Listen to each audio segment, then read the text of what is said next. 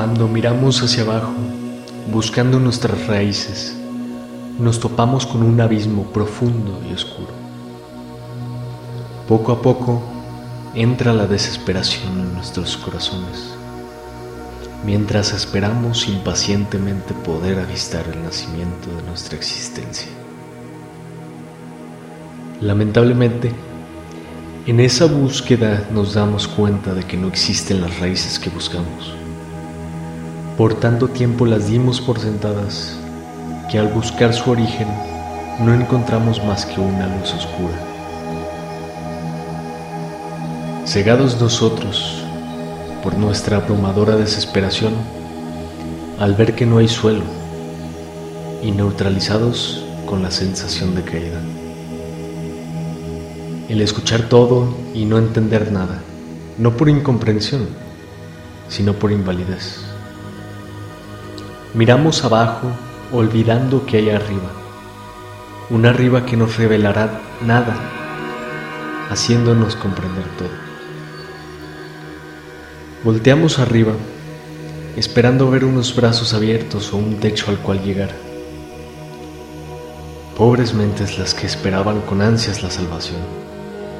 Malditos los que inculcaron la esperanza. Benditos los que encontraron apetecible la luz oscura, pues en su neutralidad se encuentra la monstruosa libertad. Bien se sabe que lo que más miedo da a los homínidos es la libertad. Muchos prefirieron negarla y otros prefirieron la muerte.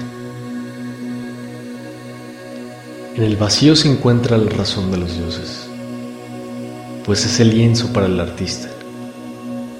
No encontramos suelo, pues no lo necesitamos. Solo necesitamos fuego y un pincel para convertir el vacío en el, hogar más cálido.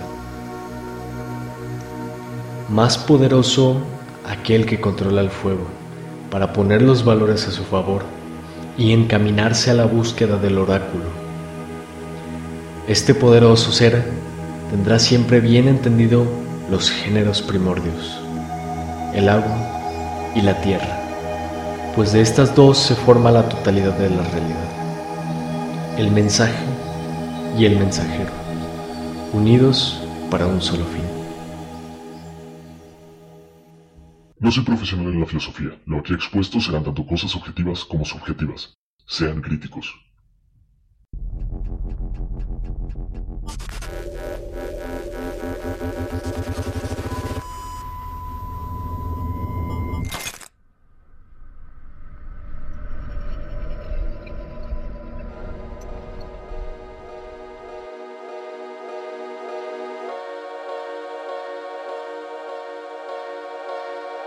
Bienvenidos a Versos Delia.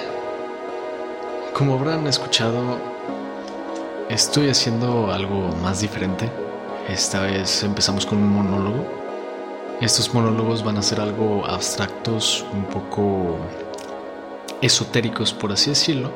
No esotéricos en el sentido mágico de la palabra, como una ciencia oculta o algo así, sino más bien que vas a tener que echar coco para agarrar cada esquinita que tiene estas letras. De igual manera les voy a explicar esta, esta vez y muchas otras, pues el significado de, de muchas cosas que vienen en este texto. En realidad no es tan pesado eh, como otros que he hecho, pero es algo con lo que se puede trabajar este, muy a gusto y quiero pues ponerlo en este episodio, ¿no? Que tiene una calidad más positiva que el episodio pasado, que fue algo pesimista. Este, vayan a escucharlo, episodio 3. Pero bueno, este texto va a sacarle el jugo a esta vista algo pesimista, nihilista del que hablamos el episodio pasado. El texto va a estar eh, presente en la nueva página de Versos Delia que les dejo en la descripción del episodio y va a estar en la descripción del podcast. Eh, todos los textos y monólogos que se eh, hagan aquí este, se subirán allá. Pero bueno, empecemos. Al principio se habla de un abismo, un abismo profundo y oscuro en el que estamos buscando las raíces de nuestra existencia. Este, las causas de por qué existimos o el porqué de nosotros, ¿sabes? Y es que es un abismo demasiado profundo, ¿no? Buscar razones de nuestra existencia, tanto filosóficamente como incluso algo más cuadrado, por así decirlo, la, toda la secuencia de, de acontecimientos que dieron a parar en, en este momento, en nosotros escuchando y hablando, viviendo este momento, es en realidad un abismo. Un abismo que pesa demasiado. Buscamos estas causas cuando nos damos cuenta que no hay causas. Eh, o en realidad más bien no hay razones. Causas puede haberlas, ¿no? Este puede ser incluso si nos vamos a algo eh, no tan complicado y, conocido, digamos que el Big Bang sería esta nuestra causa, la causa de todo lo que existe, pero en realidad no hay razones. ¿Ok? Entonces, en este momento empieza a dar ansiedad, empieza a haber un problema existencial que pues en realidad siempre le damos razón a las cosas, ¿no? Cierta cosa existe por tal, incluso la biología, cierta flor con tal forma existe por tal razón para que tal polinizador pueda usarla. Mm, es, hemos hecho toda nuestra vida buscando razones, dando razones, que por el momento pues es difícil que nosotros no tengamos razón, en realidad que nada tenga razón, una razón profunda, una razón primera, por así decirlo. Encontramos una luz oscura.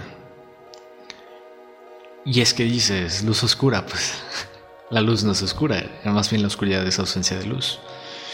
Y es que me gusta jugar con estas contradicciones, porque el no encontrar nada en realidad nos enseñó todo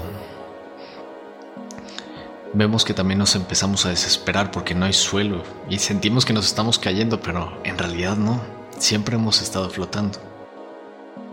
El poder escuchar todo, eh, la escucha siendo en realidad la representación de todos los sentidos, incluso la vista, pero el estar cegados se refiere a la razón, eh, que nuestra razón ha estado, ha llegado a su límite no entendemos por qué estamos aquí. Y es que dice el escuchar todo y no entender nada, no por incomprensión, sino por invalidez.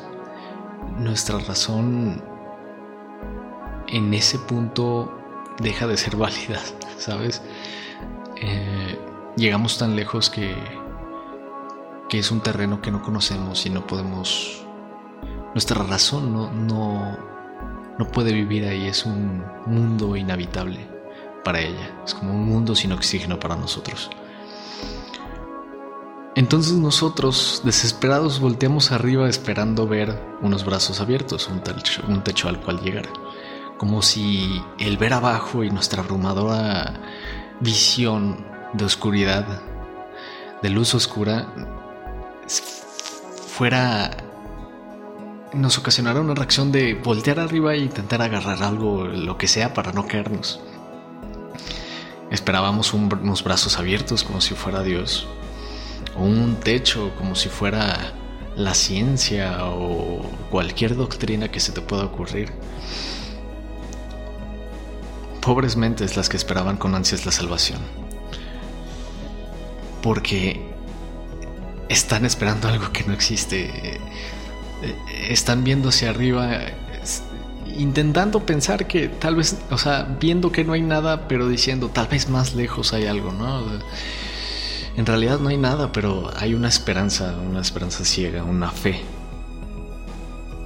Malditos los que inculcaron la esperanza, los que agarraron a los pobres y decirle, hay algo arriba. los condenan a un sufrimiento existencial tan pesado que se me hace totalmente inhumano que haya gente que en realidad desde niños les inculcan estas cosas.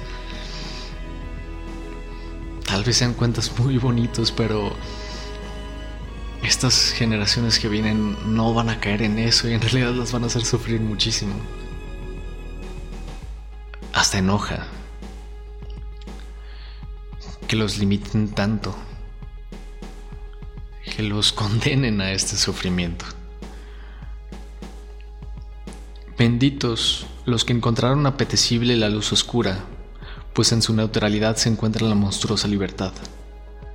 En Nietzsche hay un elemento muy clave, que es el hundirse en el ocaso, que viene, creo que no solo en Así habló Zaratustra, no estoy muy seguro, pero ese hundirse en su ocaso, el aceptar que, que ya no hay nada más, ¿sabes? Es como estar en el océano. Tu barco se hunde y, no hay nadie que te salve y ves una isla a lo lejos. Una isla que sabes que no vas a alcanzar. Que es mejor sufrir nadando cuando sabes que no vas a llegar y estás sufriendo tanto mentalmente como físicamente. O simplemente aceptar lo que pasó. Aceptar que que no vas a llegar y que vas a morir ahogado ahí mismo. Esto es más liberador que aprisionarse en un deseo que no se va a lograr. Incluso Schopenhauer también habla de los deseos y que la vida siempre está llena de ellos. Y es por eso que la vida es sufrimiento, porque los deseos hacen sufrir al ser humano. Entonces, este entender que no hay nada en realidad es tan liberador. El ver abajo y no ver nada, voltear arriba desesperado y no ver nada en realidad te hace tan libre. Estar en un vacío. Tal vez al principio que sentías en el que te caías porque no veías nada del suelo. No, no, no sabías dónde pisar. Volteas arriba y no hay dónde agarrarse. Da miedo. Pero en realidad te vuelve imparable. Bien se sabe que lo que más miedo da a los homínidos es la libertad. Muchos prefirieron negarla y otros prefirieron la muerte. En el vacío, que ya estábamos hablando de él, se encuentra la razón de los dioses, pues es el lienzo para el artista. En este momento en el que uno se da cuenta de el vacío que existe en realidad la mente es el único que lo puede parar. No hay solo porque no lo necesitamos. Si lo necesitáramos, no estaríamos aquí porque no hay uno. Solo necesitamos fuego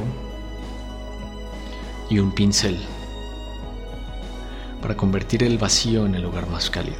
Y el fuego no es para hacerlo cálido, como una fogata o un como leña en una chimenea, sino que el fuego aquí representa la parte emocional del hombre, la parte primitiva del ser humano. Esas emociones y ese pincel para hacer arte, y no arte tal vez, pues claro, válido, pinturas, eh, poemas, escultura, lo que sea que ya conocemos como arte pero también es arte todo aquello que viene de este fuego.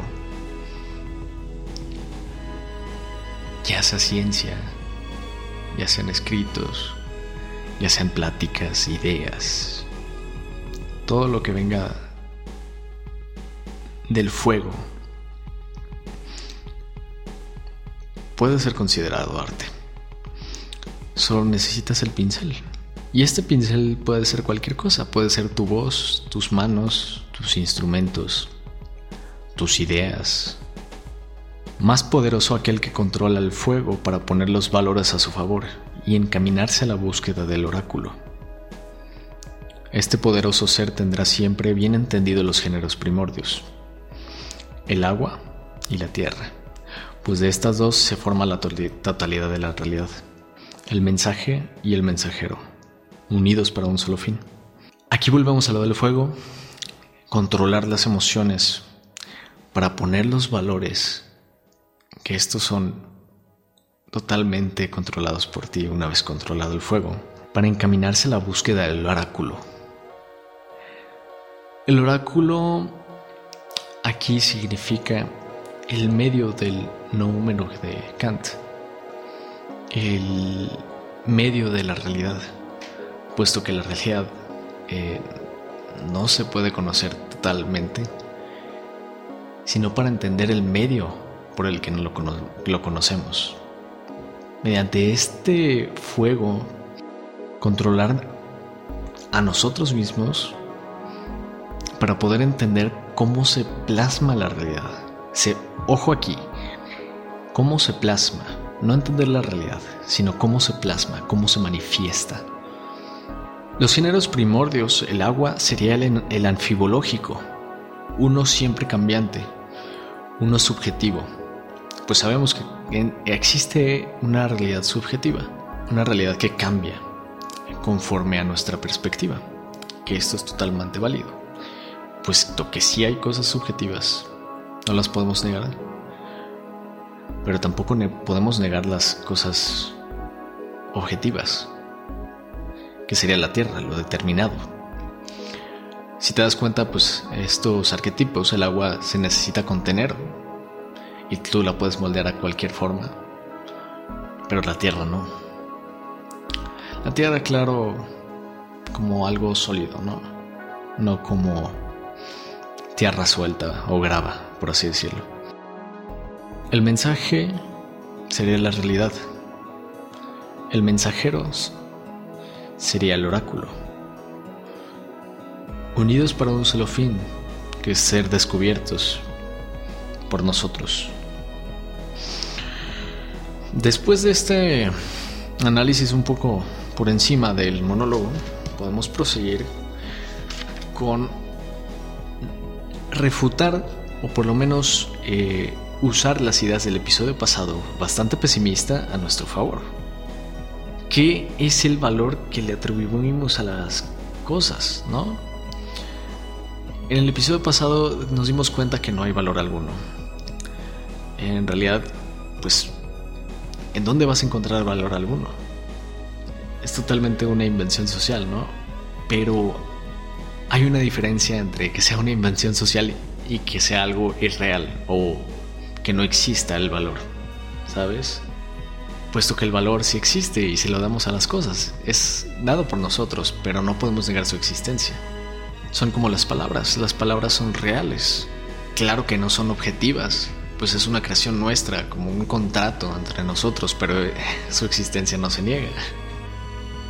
Y es aquí cuando, pues, empezamos a agarrar algo de poder, empezamos a ver el abismo, pero usándolo para nuestro favor. También vimos el papel individual de las personas, ¿no? Cómo eh, pues podemos ser tan inútiles a comparación de todo el universo e incluso toda nuestra especie. Podemos parecer totalmente inútiles, pero ¿por qué debería de ser así? al final de cuentas somos parte de, la humanidad. Hemos sido engranajes que han funcionado a lo largo del tiempo.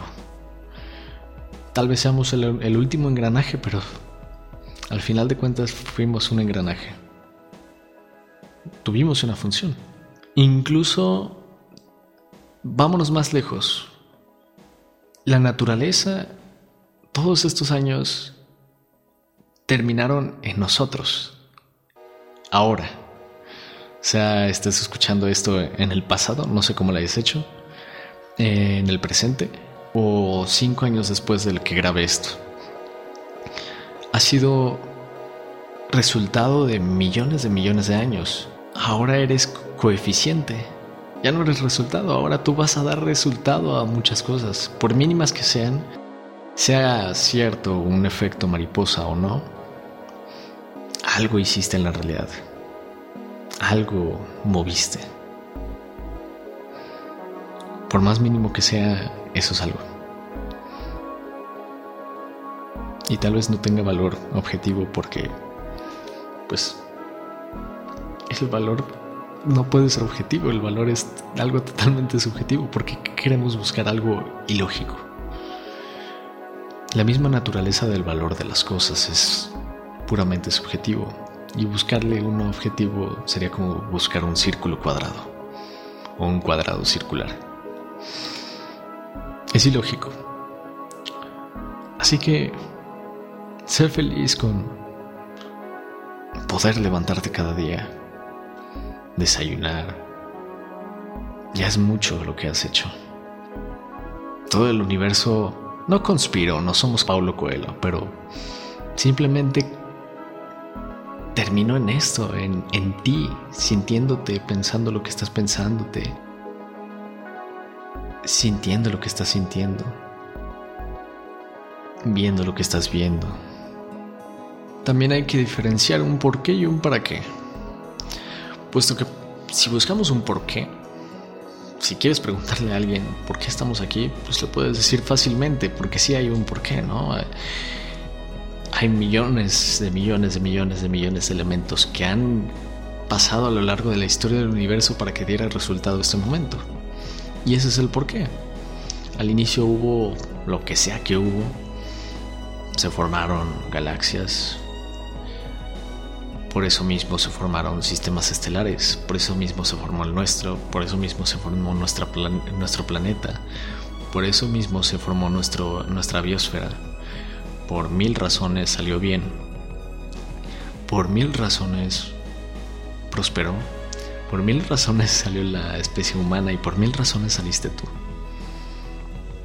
¿Por qué sí hay? Pero un para qué. En realidad, personalmente no creo que haya un para qué. Esta teleología, el estudio del para qué de las cosas, el objetivo de las cosas, siento que en realidad no hay ninguno. O por lo menos uno muy marcado. Pero ¿para qué quieres buscar un para qué? ¿Sabes? A mí se me hace algo inútil. Tal vez tú para qué es para que te hagas esa pregunta y listo, ya lo lograste.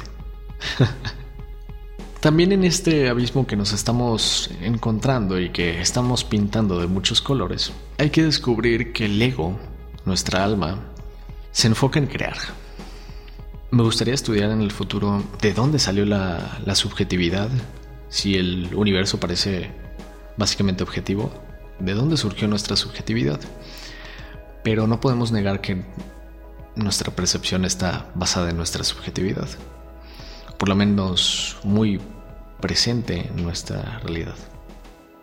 Me gustaría estudiar esta diferencia entre lo objetivo y lo subjetivo, pero lo, lo que podemos ver es que en realidad todo lo que hemos creado la, la especie humana ha sido subjetivo. Me puedes refutar diciendo, no, pues las matemáticas, la física.